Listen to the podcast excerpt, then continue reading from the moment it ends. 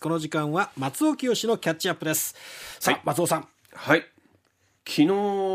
福岡国際会議場で、えー、催されました福岡ミュージックサミット、はい、そちらの方に出席してまいりましたのでそのお話をさせていただきたいと思います。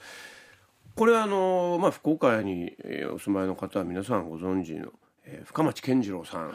のこう悲願ともいえるイベントでございまして、えー、あのまあ、深町さん中心になって音次郎っていう音楽のキュレーションサイトがあるんですね、福岡市の音楽協議会っていうようなところはやってるんですが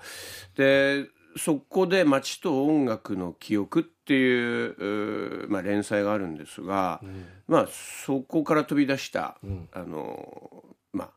公開イベントなんですが、えっとまあ、昨日、まあ、とその公開イベントいくつかあの出し物があって、まあ、僕はトークセッションに参加したんですね。あとそれに加えて、まあ、音楽のイベントですからショーケースのライブがあって、えあのキキビビリリ好き者の共演ですとか、まあ、ディープシーダイビングクラブとか、うん、あのそういった本当にもう僕があの東京であの音楽の仕事しながらも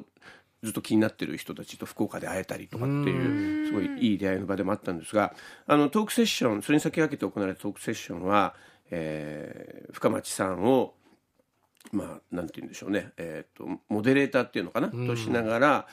えー、三石健さん松重豊さんというこの福岡、ゆかり福岡ご出身の、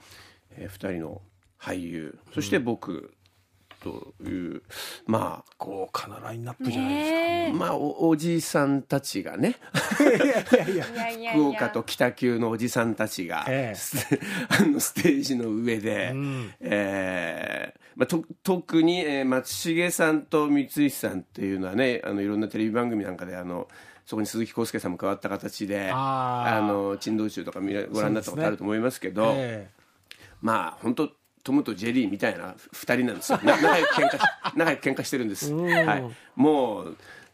皆さんの前で公開で話す前からもう打ち合わせの楽屋からずっと始まってんですけど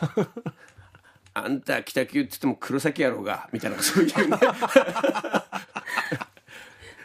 それは大体こう三石さんのこう、ええ、自虐ネタを、はいはいはい、まあ松重さんと、まあ、僕も三石さんとは普段からよくあの会って、え、あのくだらない話しながら飲んだりしてるもんですからね、うん、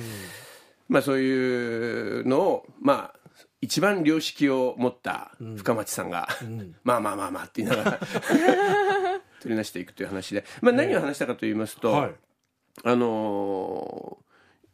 さっきの倉敷の話みたいに、この街の記憶っていうので例えば美術というものがそこにあることで、美術がなくても倉敷というのは素晴らしい街だし、まあ、日本の近代化を支えた宝石で、うん、えー、まず知られた街とかっていうのがあると思うんですが、まあ、福岡だと同じですよね。はい、あの音楽がなくてももちろん食でも有名ですし、あのまあ古く時代を遡ると、うん、あの大陸との一番近い大都市というところでねあの海運で栄えてきた都市っていうのもあるんですが、うん、あのそれこそのこのキュレーションサイトの名前に「音次郎」っていうのが出てるのは川上音次郎というのおっぺけぺで有名な、はい、まあ日本人で初めて海外で、えー、ビビジネス的な視点で工業を開いた人とも言われてますし。うんあとレコーディングというものを体験した初めての日本人とも言われてますね、えー、パリだったかな、ででそういったあのこの福岡という町が持ってる音楽とか芸事あとまあのぼせもんの DNA をどう、まあ、町として今の時代に昇華させていくかっていうのが一応ご体操のテーマがあるんですが、ええ、まあ、さっきも話しましたように、えー、ちょっと話が難しくなったらみんなで三井さんをいじるっていうところで そういうポジション、ね、和やかに1時間半ぐらい話したのかな。であのー、まあ福岡僕がその時にお話したのはあのー今のその Spotify ですとか Apple Music とか、ええ、そういったあのサブスクのサービスができたことによって、はい。まあ、もしくは YouTube なんかできたことによって、あのー昔のように東京一極集中じゃなくても音楽の発信がしやすくなった。うん。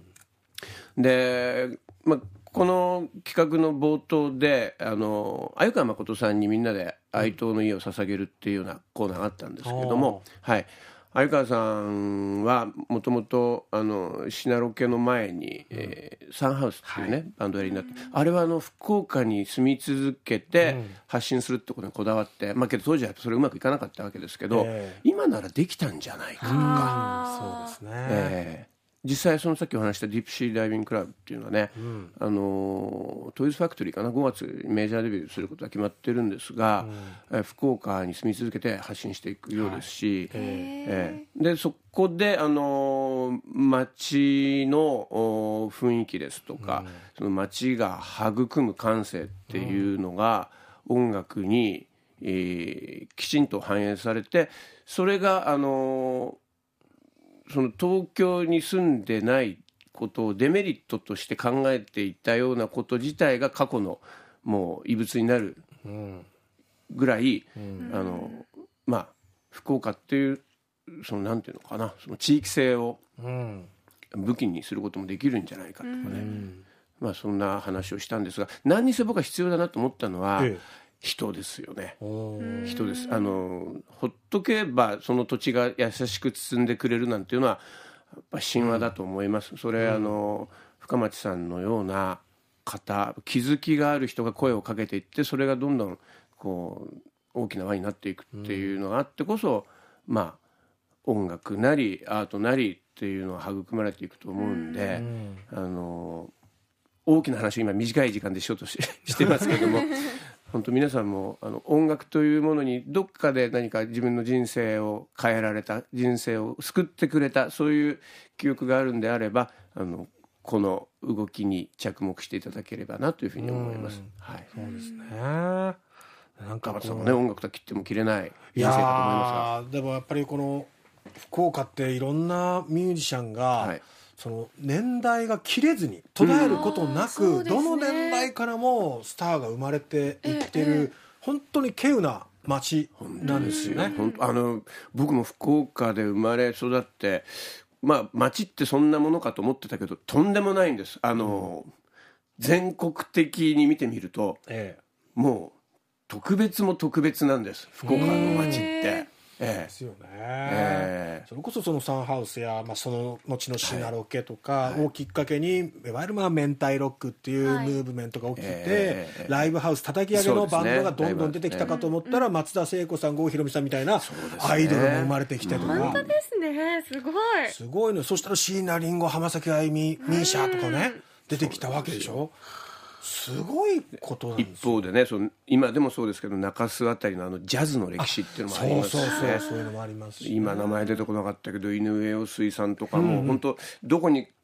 カテゴライズしていいのか分かんないようなビッグな方もいらっしゃったりとか、えあのねあとそれこそね財津さんなんか、はいはい。福岡発信で、まあ全国的な存在になって、また今あの地元はい。原点に帰ってっていうような方もいらっしゃるし、人それぞれでね、あの面白いと思うんですがさっき本当にタバさんがおっしゃったように途切れなかったっていうことが何よりも大切で